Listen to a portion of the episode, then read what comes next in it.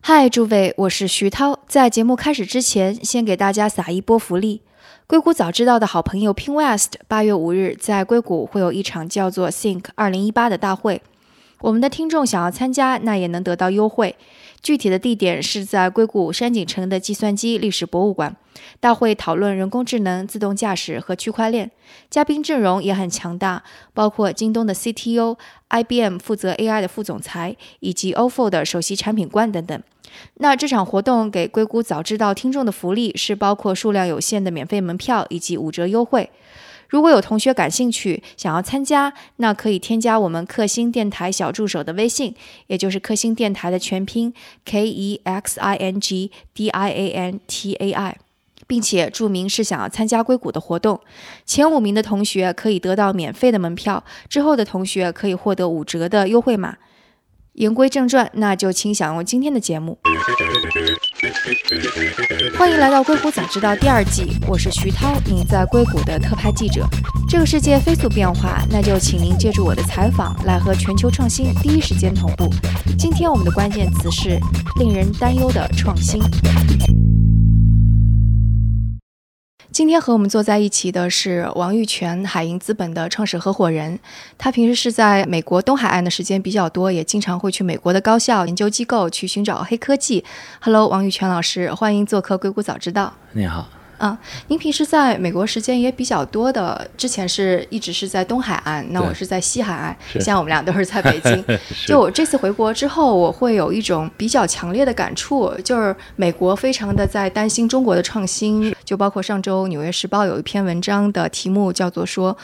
对抗中国的高科技雄心，美国也需要卫星时刻。然后意思就是说，美国政府也应该加大投入，像中国这种“二零二五”计划一样去做一些大大的、非常大的投入。嗯，那但我回来之后也会看到，其实中国这边也有一些担心，说为什么像滴滴啊、华大基因啊，看起来发展的非常好，拿到钱特别多，但是似乎科研投资经费这块儿。并没有那么多，然后大家也会担心，或者说是百度说挖了很多的人才，为什么没有特别亮眼的一些东西出来？所以，就我觉得，嗯，可能您是在一个比较好的角度，就美国的创新也看到，美国的担心或者乐观也看到，中国的创新您也看到乐观啊什么的，所以您会有这种感觉吗？就这两边其实都还是蛮矛盾的。确实，就是像您说的，其实。我觉得美国有很多的担心是过滤了，就是一方面呢，这个我们从公平的角度、客观的角度来看呢，中美之间的差距其实还是蛮大的。也就是说，美国在科技创新上还是领跑的。另一方面，很重要的一部分呢，就是美国其实从一九八零年它这个颁布了拜杜法案以后，它科技创新的这个。商用化、应用化的速度是大大提升了的，所以这个法案是起到什么作用呢？呃，这个法案主要是它所谓叫确权，就是说以前在百度法案出来之前呢，它高校科技呢很多都是被美国政府或者甚至是军方来资助的。那既然被资助了以后，到底这个呃权利归属就不好界定清楚了。那八零年以后呢，就很这个法案出来以后就很明确呢，就是不管是谁出的钱，呃，高校创新的知识产权一律归高校。高校有自由裁量权，他可以决定如何处置。那更重要的是呢，就是呃，拜登法案以后呢，很快就形成了一些约定俗成的这个操作规则。一个呢，就是说只出让叫做独家商业权益，就不是出让专利。因为如果出让专利的话呢，理论理论上讲呢，它包含商业和非商业，所以呢，呃，教授也不能再搞了。所以这就是为什么以前像这个贝尔实验室要从高校拿专利的时候，他会把这个实验室连教授一起买走。但是如果是只转让这个商业权益的话呢，非商业部分还是归属高校。所以呢，这个高校教授继续。研究不受影响，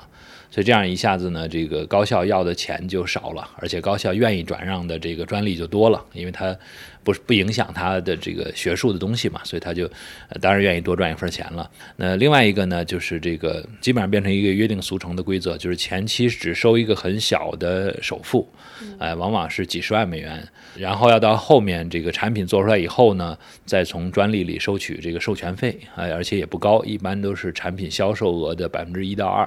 这样一个水平。那这样呢，就造成很多创业者也负担得起，因为前期很便宜嘛。那后期虽然贵呢，但是它是呃抽成，它只只你要有收入才可以，所以他并不介意从收入里拿出来那么多来跟你分。所以这样造成呢，就很多的小公司纷纷都介入到科技的这种产品转化，啊，形成了一个井喷的局面，就是大量的科技产品被小公司迅速的转化出来，因为他们的效率实在是太高了。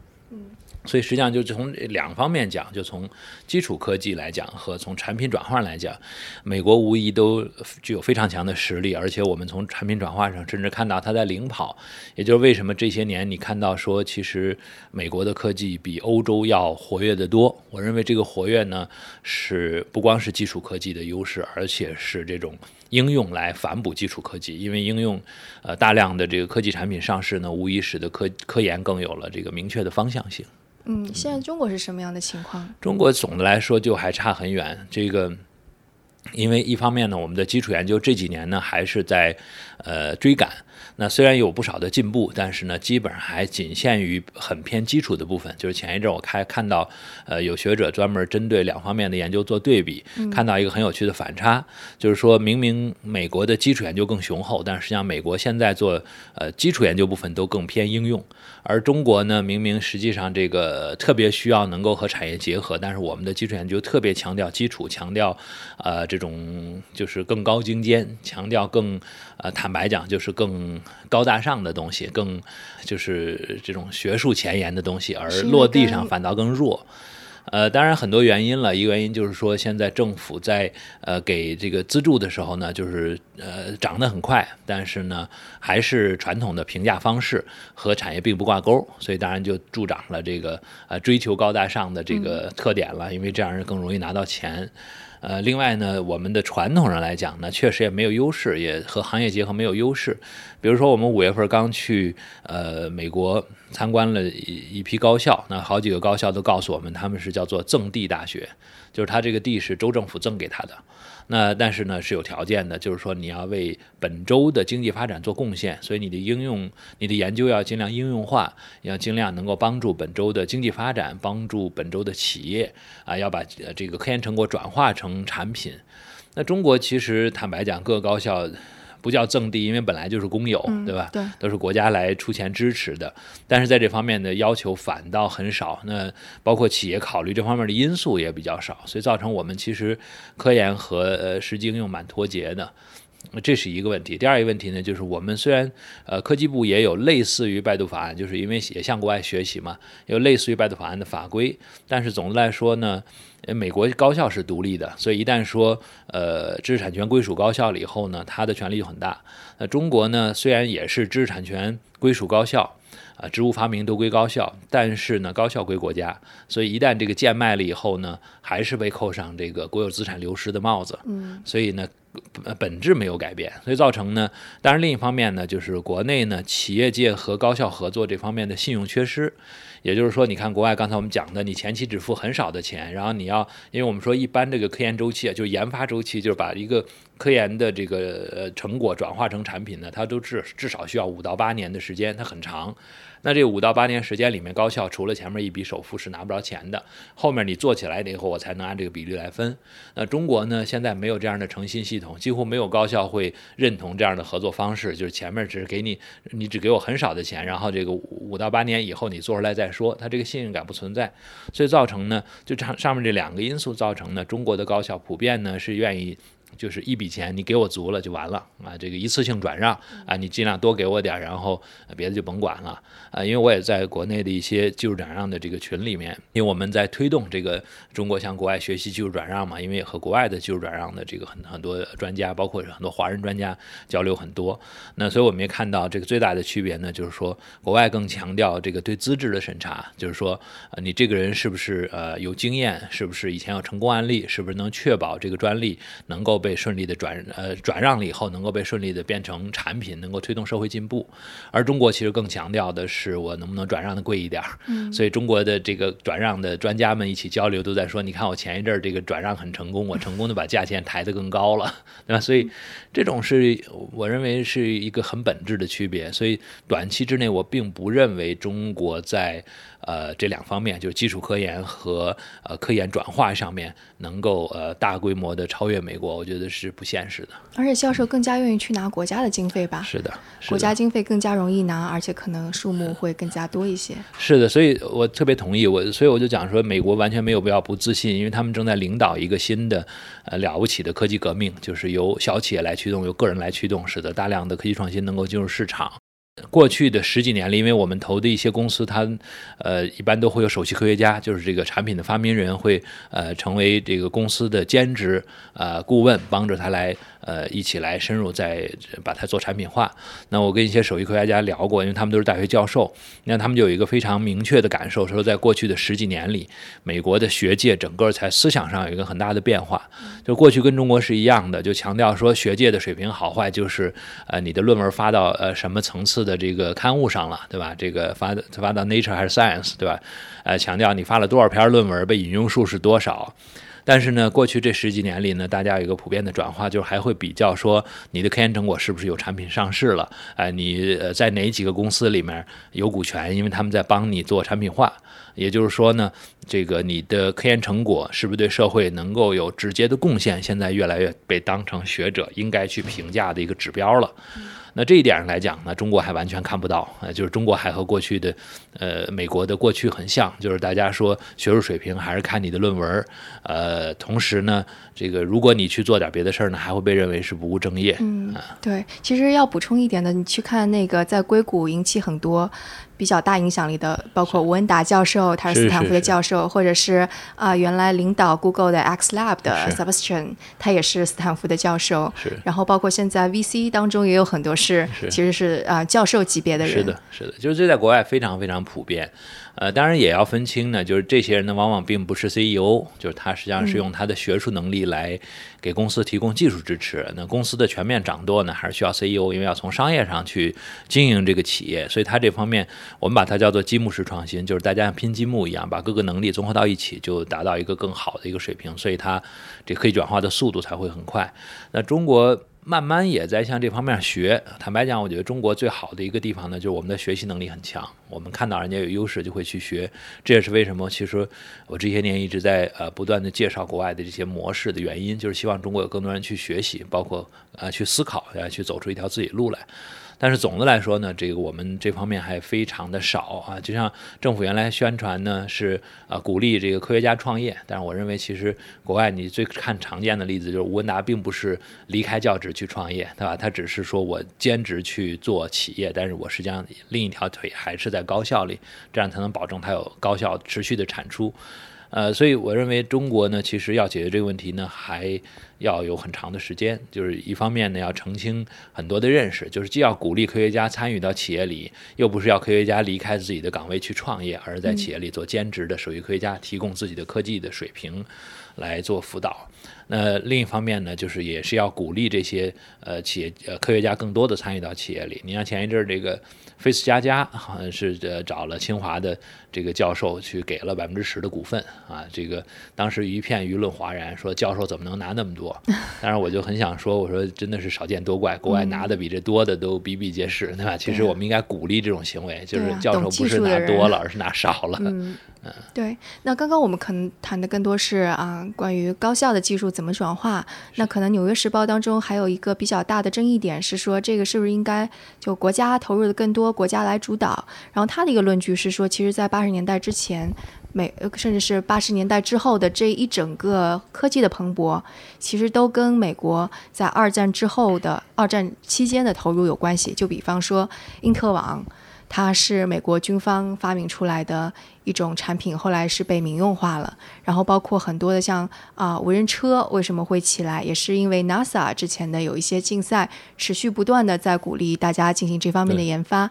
所以你觉得呢？就但是中国可能有一个问题，就是大家会觉得。就像刚刚说的，国家拨了经费，但是拨到了没有效率的地方。其实美国的国防部也有这样的问题，他们拨了经费没有到合适的地方。其实，其实我认为中美的经济政策上讲呢，有很多是互相值得互相学习的地方。就是甚至呢，发展到今天呢，你会发现说，美国有些经济政策呢，也是应该向中国。做些学习的，中国也不是什么地方都做的不好的，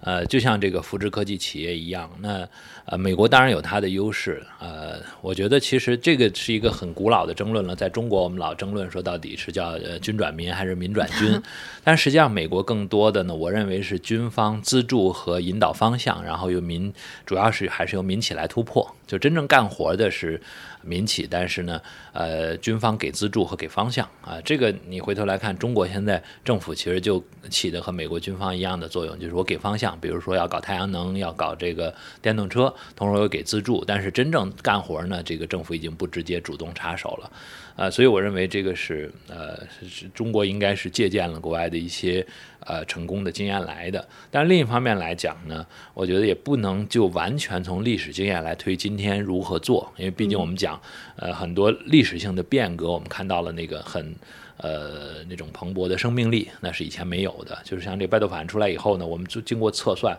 啊，国外至少有上万家公司是来做这个，就是把高效的知识产权转化成产品，能够推向市场的这样的工作的。那这件事儿无疑是以前这个力度啊，这个效率是以前远远比不上的。所以以前你可以说军方资助之下产生互联网，你也可以说贝尔实验室有很多好的发明。但是呢，那个前提是没有和今天的做比较，就因为当时不存在这个大量的企业家、大量的个人都能参与到创新当中来，那你只能是。官方渠道去创呃这个途径去创新，那你只能你只能说官方途径创新也有成果，但不能说官方途径创新是最好的，因为没有比较。而现在大家几乎都公认的，就是官方途径创新其实反倒是和这种就是民间的和这种小企业创新比是落后很多的。那很直接的证据就是大量的公司都关闭掉了自己的研究院啊，因为那个创新的那个效率要很差，连这个谷歌都在收缩都在这个收缩自己的这种。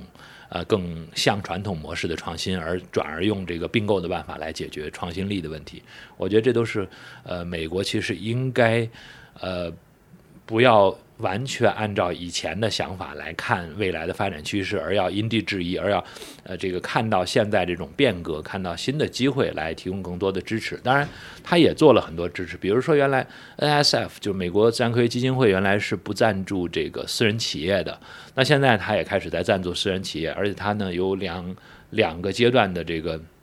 呃资金是专门来支持这种就是做科技转化的小企业的。第一期大概能不到一百万，第二期大概一一两百万，所以加在一起大概能够，呃，你从自然科学基金会，你如果都申请到的话，大概能申请到两百多万的这个呃经费来帮助你创建这个企业。那这点我觉得是很棒的，就是说，所以坦白讲呢，我认为其实美国是在一个转折当中，它又领导了下一轮的全球的科技创新啊。这个这一会儿这一轮的创新的实质是如何把高效的科技、高效科研更快的转化成产品。那一方面呢，就是说美国有这么多的创新的个人，因为包括这个中国现在都有很多人在讲这件事儿，就是中国整个机制上来讲呢，不支持太创新的行为，对吧？就所以你你的这我我们上学的时候都还要背中心思想呢，你怎么可能有这么多特别创新的人才出现呢？对吧？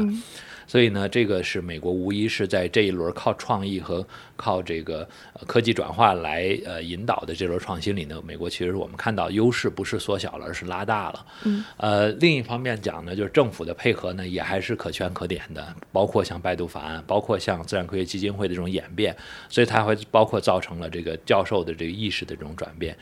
那当然呢，其实它还是有问题的。它的问题在哪儿呢？其实不在前面，这转化的前期往往是能够实现的。它问题在后面，就是这一轮的创新，因为。当一堆企业都可以起来做创新的时候，而且这个创新它目标是直接推动社会进步的时候呢，它大量的创新其实并不是虚的，啊，所以我们说过去的美国这些年的创新里面，就过去这十年的创新里面呢，其实从实脱脱所谓叫脱虚向实，就是这个越来越是硬科技创新啊，有实体产品的创新越来越明显，就是包括新能源啊，包括啊材料啊啊，当然电子啊这些啊都有了很多的进步，虽然它有虚的部分，就是人工智能啊这些。些，但是总的来说呢，它实的部分的比例要大很多，因为毕竟在各个行业里你是需要实的东西的。那么这个话，这这种情况之下呢，其实美国就出了一个问题，就是说，当你在支持实的时候呢，有两个问题。一个呢，就是美国制造业现在不太强了，对，所以这种时候你要让他一个企业完成在美国为自己的新产品重新设立一个厂，这个他有点呃心有余力不足，因为他没有专业的人才来支持他。那另外另外一个问题呢，就是美国政府在支持这个设立厂子上面，就当一个企业初期我要完成产品转化的时候呢，政府是很愿意支持的。那支持完了之后呢，当然就有风险投资商来接盘。但是等到真正需要建厂的时候呢，风险投资商和政府就都不愿意了。一方面呢，风险投资商也没有对制造业的评价能力，所以就是说，那国这个呃呃，伯克利有个教授专门说过这话，就是当我在做这个产品转化的时候呢，我这个企业呢，一年最多需要五百美元，我就可以完成我的研发工作了。但是呢研发完成需要建厂的时候呢，我需要的是五亿美元的投资来建这个厂。那这时候呢，这个呃风险投资人呢，他前面是敢支持，因为评价你是不是能转化，我能评价。但是到这个建这厂评。第一，我不能评价这厂你建起来建不起来。第二呢，这五亿美元的这个投入，它是个沉淀成本，一旦失败的话，我的损失太大，所以基本上风险投资商都不敢在这阶段投入。那同样的呢，政府呢前面是我们讲，呃，这个 NSF 已经支持了，对吧？呃，很支持这种产品转化。但真到你要量产的时候呢，政府又犹豫了，因为就涉及到行业竞争的问题了。就凭什么你要支持一个小小公司生产来生产产品来冲击现有的产业？因为这些小公司往往都和这个现有的很多产业是竞争的，所以这样就带来一个不公平的问题，对吧？比如说像电动车，如果你说我搞了一个特别好的电动车，政府能不能投资给我这个几亿美金来建厂，让我去和啊通用、福特产生这个？呃，这个竞争，对吧？这政府这件事儿就搞不定，因为通用福特有很强的这个 lobbying 这个游说的力量。尤其他说，因为美国最核心的考虑是就业。通用福特说，我有那么多就业，你你杀死了我这员工怎么办？而且现在确实是个问题，就是说大量的新兴科技企业呢，虽然它的科技很领先，但是其实它的就业上解决的问题很小，对吧？所以这些问题加到一起呢，都会造成呢，就实际上是一个。呃，两难处境。一方面呢，就是它在支持科技企业上呢，就没有中国那么彻底啊。中国基本上就是说，如果你是呃站在这个呃传统保守势力一边，那我就支持创新企业来对你形成竞争啊。政府没有那么多的顾忌。啊，政府真的会这么做吗？那政府确实这么做的，因为你那么多新的车企起来，对老车企当然是很不很不公平的呀，对不对？那新的太阳能企业起来，对于这个烧煤的企业也是很不公平的啊。一方面你光伏起来给补贴，另一方面烧煤企业还要治理污染。对不对？那那些煤电企业说我还雇佣那么多人怎么办呢？对吧？所以实际上中国政府在这方面还是比较，呃，坦白讲，我认为是比较高瞻远瞩的，因为他知道这种更替是一定会发生的。那这个长痛不如短痛，而且呢，这个我可能不是特别了解，但中国支持光伏算是成功的吗？相当成功，相当成功。对，要不然中国怎么会有那么多在世界上都还是排得上的太阳能企业？因为感觉前一段时间，可能是前几年有一。有一轮就是光伏的低潮，就感觉好像很多企业都活得很糟糕，就因为呃，这是另这是这是另一个故事了，就是这个也是和美国的一个很有趣的对比。美国基本上我们说是一个精英创新的思路啊，所以呢，你如果要做某件事，你一定这方面很专长，而且他会请很多专业的人来做嘛，他是高效技术转化，他后面一定有教授的嘛。中国基本上是真正的大众创新，就是说政府也号召这个鱼龙混杂都往里跳。呃，这里面就有一个问题，就是说中国的效率会低，因为它的死亡率会高，对吧？但是你不得不说呢，有时候创新未必是精英搞得成的，有时候是草莽搞得成啊，哎，对吧？所以你会看到今天的这些光伏企业呢，其实它的领军人物好多其实是草莽英雄啊，就是他就是会做生意，他会调动这个科研人员的积极性。在美国这方面呢，确实比较中规中矩，就是都是正规军。但是呢，呃，你也不得不说呢，他有时候在企业经营的理念上呢就比较落后。就是说，我的技术确实领先，我是靠我的技术稳扎稳打的，但是我能不能，呃，做出一些更加有创造力的这个经营方式来，那就相对来说乏善可陈。呃，所以我们把中国的经营叫做这个群体加速创新，就是说中国一直是这么这么长大的。任何一个行业领域，因为我们总的来说呢，创新的这个差异性不够。就是说，我们很少有这种硬专利能够防护住自己的，那所以呢，基本上任何一个领域，大家一看到机会，都是成百上千家企业跳进去做。但是呢，呃，这个呃虽然是有浪费的嫌疑，但实际上这样的竞争，这么高强度的竞争里面呢，会无疑会诞生出很多非常优秀的企业家，因为是经历了更残酷的斗争才能够幸存下来的嘛。那这个呢，美国相对来说呢，它就更加教科书一些，就是说它一个领域往往只有几个企业，当然这几个企业后面都有非常优秀的科技做支撑。但是往往呢，这个企业家在思考科技转化本身的时候呢，花的力气多一些；嗯，思考如何更加灵活的经营的时候呢，花的力气就相对比较少。但我觉得这可能本质上就造成了一个差别，就美国那边还是掌握的更核心的地方比更加多，是的。然后中国可能就是核心技术一定要依赖美国这边已经做好了，它才能够这么大众创新。对对，我觉得是因为对，就是就是这样的，就是说其实是因是在美国的科技本身比较领先上。啊，造成这样的结果，但是呢，你不得不说呢，就中国这个效这个这件事情呢，呃，也一定程度上还是弥补了自己在科技上的劣势，因为我们在经营的时候呢，就做的会更彻底啊，比如说像小米一样。对吧？就是说，它确实，你说要和苹果比，它的科技实力还是有欠缺的。嗯，包括甚至跟三星比，甚至跟国内的华为比，都还是有欠缺的。但是它在经营上，无疑是把中国自己的优势用到最淋漓尽致了。就是说我把我用小米去手机去统合了产业链之后，我把产业链开放给其他的我的合作伙伴们，这样形成一个米家产品，一个庞大的系列。这个系列其实包括今天早上还在看这个介绍小米的电扇。你说它在呃技术上有多少革命性的东西？其实并没有。但是它在每每一个环节上就充分利用制造业的中国这个产业链的优势，在每一个环节都精益求精，都做到非常非常的精致。所以你会发现说，其实创新也不是说意味着我身边的所有的东西一夜之间就全换了。很多东西的更换还不是因为创新，还是因为它只是老了而已，对吧？桌子椅子这样的东西，你把它做得更精致点、更便宜点、性价比更高点，无疑还是有市场的。那中国其实就这方面的优势，呃，一直以来大家都还是认的嘛，就是我们因为这个相对来说成本还更低一点嘛。那现在你把成本低和高品质和一定水平的科技来结合，就形成了中国的一个新的优势。这个已经不完全像过去一样，只是一个低质低价的优势了。嗯，但是我想这里这当中就是，如果如果一定要那个挑一点什么的话，就像我们开头时候说的，中国有这方面的比较优势，甚至我们说，比方说华大基因，我们就是有很多人能够去测基因，对，然后海量的数据在这儿。但是我们可能诟病中国式创新的一个问题，就是说已经有钱了，然后你的比较优势已经发挥出来了，但是你没有把这些钱。重新转化成为新的一种优势，就没有把它再投入到。我我的理解是这样，这要一步一步来的。就是你你即使华大基因有钱了，他也做不到。那不是说你让他能创创新是要积累的，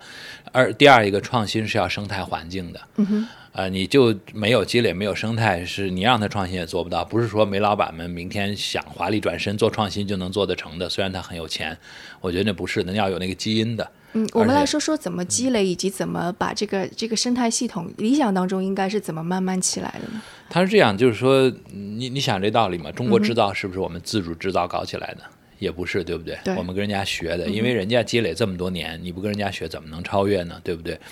那所以制造也是先跟人家学，学的时候呢，你没有办法先建立先建立完整生态，因为你都不知道怎么建立。你是在人家生态里尽量给人家做补充，你的生态里我怎么能产生价值，对吧？然后那个产生的价值点越来越多了，基本上我们自己也可以形成自己的生态了。那现在其实创新也是一模一样的道理，就是说，呃，我们创新，我们要承认我们的创新并不领先，即使有一两个个案，我们也没有形成一个完整的创新生态，甚至大多数的创新其实都还不是真正的别人以为的那么强大。所谓中国的新四大发明，所谓 你说的这个华大这些，对吧？我们都要认同，其实它并不是自己吹嘘的那么强大。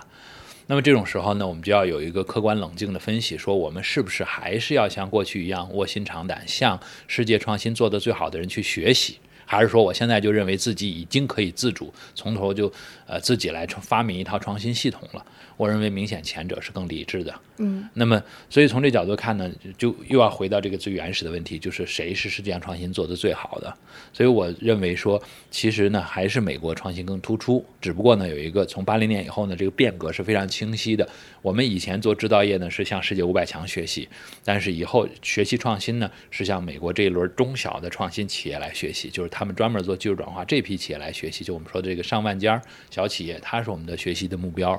所以呢，我们现在就在推动这个工作。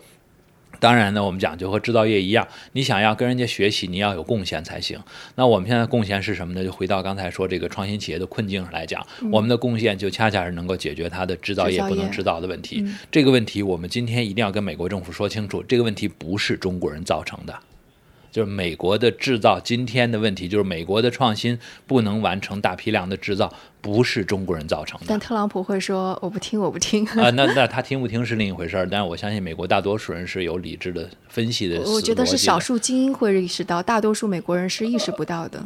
未必，我觉得你千万不要这个这个低估大多数人的聪明才智。我我觉得大多数人能是能听得懂的。其实现在这个回潮，我认为是有很多的原因了。你说回潮是就是现在这个对，就是嗯特朗普政府包括对中国的这个呃压制的这种态度有很多的原因了。当然，一方面中国呃这些年呢自己太高调哈，明明我们讲就是说你还是应该跟人学，人家因为人家还有更高的本本事在那儿，你跟人家学了制造没有什么可炫耀的，因为人家还有创新呢。我们应该继续跟人家学，结果我们就摆出一副这个啊，我可以这个这个抛弃老师老师傅另立门户的态度来，这我觉得是不对的。那另一方面，确实我们也是犯了一些，但是这个其实人人都犯，你知道吗？原来日本也是这么犯错误，就是一有钱了以后，中国人就到外面去嘚瑟，到处去瞎买啊，我们也是到处买买买，对吧？这个，但是呢，你不得不说，我们政府比日本政府当时要聪明，对我们其实是喊停了的。我们就开玩笑话讲，就是这个政中国政府不喊停，这一轮中国人一定还会把帝国大厦再买过去的。啊，然后就再过几年，一定会和日本当初一样，再把帝国大厦还给美国人，只不过就更便宜，对吧？所以就是说，这些问题我们中国无疑要看见。我觉得我们要特别冷静客观的去看这趋势，不能自己有问题不承认。但另一方面讲呢，有些不是中国的问题呢，也没有必要非往自己身上背。对好的，对，其实我就觉得这就是完全是全球化带来的影响，跟那个民族国家得解决自己问题，还不全球化这样哎，的一个矛盾。但我觉得这同时也给中国带来创新带来一个很大的问题，因为刚刚说我们说中国能够崛起，跟我们学习它的制造业或者就是全球化制造业能够搬到中国来是的，有关。那那个时候中国的制造业起来的时候是符合美国利益的，所以美国人是在帮助中国。但现在我们在说我们去学习美国的创新，遇到一个很大的问题就是贸易战，然后包括国内资金的一些不让流流出，然后美国政府也在不让流入，所以我我觉得觉觉得中国创新可能其实面临一个非常大的挑战。我觉得是这样，就是我们要分清楚，就是到底这个什么是美国利益啊？就是说，呃，迄今为止，中国因为当初这个、呃美国扶持中国制造业，其实是符符合跨国企业利益的。当然，虽然跨国企业多数背后是美国老板，对吧？啊，但是不符合那种蓝领工人。迄今为止，中国制造业继续发展，也都还符合美国的跨国企业的利益。嗯哼，啊，因为毕竟我们还得给它造呢，对不对？你苹果还是在中国生产呢，对不对？所以富士康做的好一点，符合苹果利益，这是这没有问题的。但是就像刚才你说的，它不符合这个蓝领的利益，因为蓝领的工作被迁出去了。从稍微往时间放长一点，这件事其实很乐观。我坚我一点都不认为美国经济会走下坡路，就是说，美国的这个转化会是全球最平顺的转化。中国的转化才面临巨大的挑战呢，就你别忘了，美国的教育基础水平在那儿，就美国要把它的现有的这些工人工人转化成符合未来需求的这种高端服务业和创意产业是很容易的，但是中国我们这些在这个厂子里工作的这些这个相对来说的这个呃素质相对低一些的农民工，那一旦他离开了工工厂，他真的是很难就对业。对，其实我就在想，现在的小哥，就快递小哥赚的不错，那二十年后他们年纪大了怎么办？他们很麻烦，因为他们在升级上就能力相对就弱很多了。所以这也是我我会觉得，其实中国我们不管是创新也好，还是未来经济也好，其实面临的挑战非常大。然后再包括说现在贸易战可能给我们的创新学习带来一些摩擦，我觉得这会影响到未来，不说是二十年、五十年，我们就光说十年或者五年，那也是非常大的一个问题。是是的，这个我我非常同意。所以这就是为什么我们讲，就是我们中国现在没有到说我自己自主，我所以我还是这个话，就是我们说自主创新是个目标，嗯，不是个手段。我们没有到一切抛开别人、闭关锁国、什么都自己搞的地步。但实际上最担心的就是我们其实表面看我们在国际合作，但实际上在闭关锁国。这里面就提到呢，我们其实中国一直以来确实有个很大的错误。这个错误当然不应该政府去背这锅，是我们产业界的问题。嗯，产业界是什么问题呢？就是我们永远只出口，永远不在国际去合作。就是说，你发现说我们大量销售的东西卖到了全世界，但我们的深度合作相对比较弱。那中国人有一个什么习惯呢？其实，在这个这个美国和其他国家的这个贸易战的历史上，其实出了很多次。因为市场第一总要维护自己地位的嘛。那你不管是日本还是韩国，甚至还是德国，都出过这样事情，就是说你要到美国来的时候，我发现你对我形成冲击，我就增加关税，对吧？我把门槛提高，门槛提高完了以后呢，其他所有国家几乎都是很简单，我到你这儿设厂就完了，对吧？我我因为这个所谓美国企业和中国的定义是不一样的啊，中国企业还是中国的自然人做法人才能叫这个中国企业，但是美国你在美国注册你叫美国企业，因为你遵守美国法律，交美国的税，你就是美国企业，所以你德国人去也是美国企业，日本人去也美国企业。现在索尼也有几个美国人还认为它是美国还是日本企业的，对不对？对。所以呢，其他人国家的做法都很简单，你不是要修这个壁垒，我到你这儿来就好了，那这样我就是美国人了，对吧？只有中国，你把壁垒提高，我们就再降价；你把壁垒再提高，我们就再降价。总之不出去，对吧？就出去的极少，甚至出去的还要在国内承受很多的压力啊！我认为像曹德旺那样的是民族英雄。对吧？是你首先出去的。说那个玻璃啊，对呀，就郑和下西洋一样的嘛。这是现在这个中国国际化、全球化需要鼓励更多人以全世界的视野来这个布局自己的事业，而不能就缩在中国。所以这点来说呢，就是说白了，中国是几个事儿被很错误的揉到一起，形成了一个对我们的错误理解。但是其实这几件事是不相关的，就是政府并没有反对中国的企业出去，对吧？但是我们的企业确实是在出去上力度非常的弱。而且我们确实想尽各种办法不出去，我觉得这是一个很大的问题。提到华为、中兴呢，这些华为我认为不是出去的好典型，这是我要明确的说的。OK，所谓出去的核心是什么？就是融入，就是你要人到人家那儿干活，你会不会相信你比人家还懂人家？所以你应该用人家的人，对不对？甚至说，去我们这这，你看我在这个四二强弱大会上，我就专门讲过这话。我说，这个未来争争夺的核心是治理资源，治理资源就像现在的水电一样，是一种资源，对不对？它是有限资源，你要去争夺。治理资源，全中国现在有一个问题在哪儿？即使你出去，你还是找华人，你发现没有？对，哎，所以就变成什么？那如果全世界的华人才是你能用的资资源，你充其量只能用全世界五分之一的资源，因为谁说其他的民族、其他的国家没有优秀人才呢？对不对？那俄罗斯的科学家牛的多的是啊，对吧？这个东东欧出好多数学家，对吧？这个拉美有很多很多牛人科学家，这真是非常非常棒的。全，那更别说欧美，那是人家大本营，那科学家出的太多了，对不对？那那些人才你就都不用吗？难道？但那个中国有一个标杆是融入的比较好的，是联想，但是联想现在融入的不好，联想是假的融入的好啊？是吗？为什么说是假的？就是你是让人家符合你的方式来做，就是联想最大的问题在哪儿呢？就是这个联想这个杨元庆少帅是销售出身，所以很多事情相对比较急功近利。一件事情啊，有几月有几个月做不成，这件事就要换人了。他在全球都是这样急功近利的布局。你融入人家不是让人家学，而是让人家变成你。所以联想为什么他用的这些国外的人都不能人尽其才？因为你让人家改成你。对吧？当然比华为还好一点，华为干脆就拒之门外，对吧？啊，但是我觉得不是最好的典型啊。我甚至反倒觉得，实际上像中国这些互联网企业还更好一点。哎，虽然这个这个吴文达在百度没待住，但是这个李彦宏无疑是在全球挑人才的，对吧？你看，包括像这个呃小米曾经拉过那个那个哎呃原原来原来原来中文叫虎哥 哎，对吧？就是这些人呢，他们更加国际化。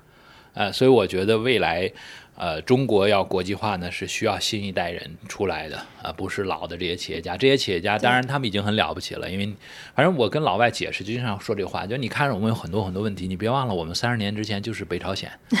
对吧？那你从北朝鲜进化到今天这样，那肯定还有问题，我们承认。但是你不得不说，这已经是神速了。甚至我们要理解那些老一代企业家，他们真的已经做不到了。对吧？而且我觉得思想观念、文化还有语言上其实是，但是新一代很有希望，新一代很有希望。包括这个，我接触过一些创业家的二代，都是在国外受过良好教育的，然后呢，希望超越自己父辈，然后这个起点要更高一些。所以我觉得他们是有机会的。当然还有很多是这这个一代就有可能。所以我们一直在喊嘛，就是我们在寻找中国的叫跨一代，就是中国在未来二十年里，我认为中国经济要能够持续发展，一定要培养出一批属于中国的跨国企业。所谓叫属于中国，只是出身于不能叫属于叫出身于中国的真正的跨国企业，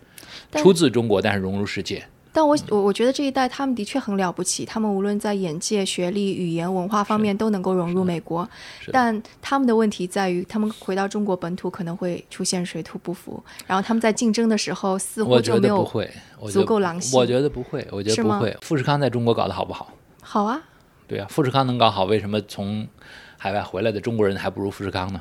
感觉富士康他也都是海外回来的，对吧？那那些人也都是基本上海外背景很深，然后还是台湾人，那离大陆还隔着一层呢。也就是说，跨文化这事儿是可做到的。我只是想说，所以这是一个伪命题，不是说不可越，只是你必须要去接受一种。是的，就是所以就是说，我认为其实基本上中国人呢，一方面来讲，就是你不得不说，我们确实虽然还有很多问题，但是中国市场是越来越干净了，越来越规范化了。啊，这个中国企业家是越来越懂得国遵守国际规则了。我觉得这是我们过去这几年看得到的，而且还在进步。所以，虽然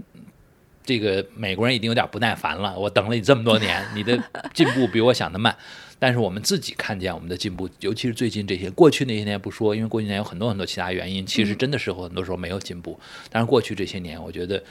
你不得不说，反腐给这个整个社会造成一个特别好的环境。其实美国没有不耐烦，美国是害怕了，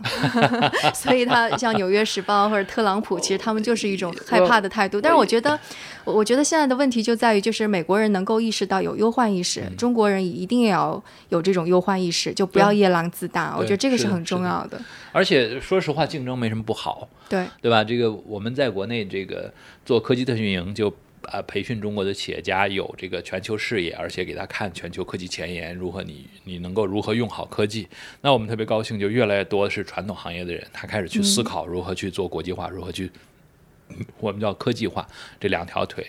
那我们每回在给他讲课的时候，都会放一段视频，就是当年肯尼迪总统在呃美国那个莱斯大学 （Rice University） 讲这个为什么要登月。那